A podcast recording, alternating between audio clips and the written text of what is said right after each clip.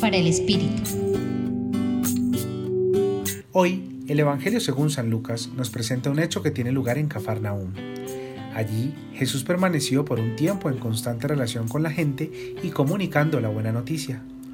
A quienes se dirigía les gustaba la manera cercana como mostraba las enseñanzas y percibían en él la experiencia profunda de Dios que transmitía con autoridad.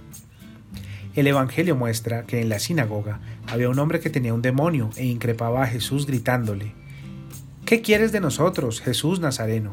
¿Has venido a acabar con nosotros? Sé quién eres, el santo de Dios. Y narra también que Jesús le conminó diciendo, Cállate y sal de él. Entonces el demonio salió del hombre sin hacerle daño. Preguntémonos, ¿cómo la situación de aquel hombre se parece hoy a la nuestra? La fragilidad humana nos separa del sueño de Dios, que vivamos en plenitud. San Ignacio de Loyola llamó a esto el mal espíritu, y se hace presente en nuestra inconsciencia, las debilidades y tibieza espiritual. Nos lleva a hacer juicios negativos de los demás, a tener malas relaciones interpersonales, al desorden afectivo, vicios, envidia, rencor, resentimientos, culpas, a alejarnos de la oración, a vivir en el miedo, a no discernir entre medios y fin. Pero ante el mal que podría habitarnos hay una gran noticia, esperanzadora. Jesús nos regresa a la conciencia.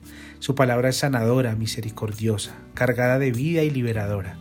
Nos permite acercarnos con tranquilidad y confianza a Dios.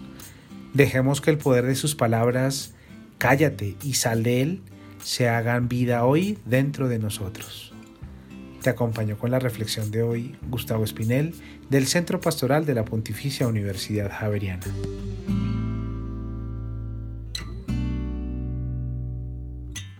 Escucha los bálsamos cada día entrando a la página web del Centro Pastoral y a javerianestereo.com.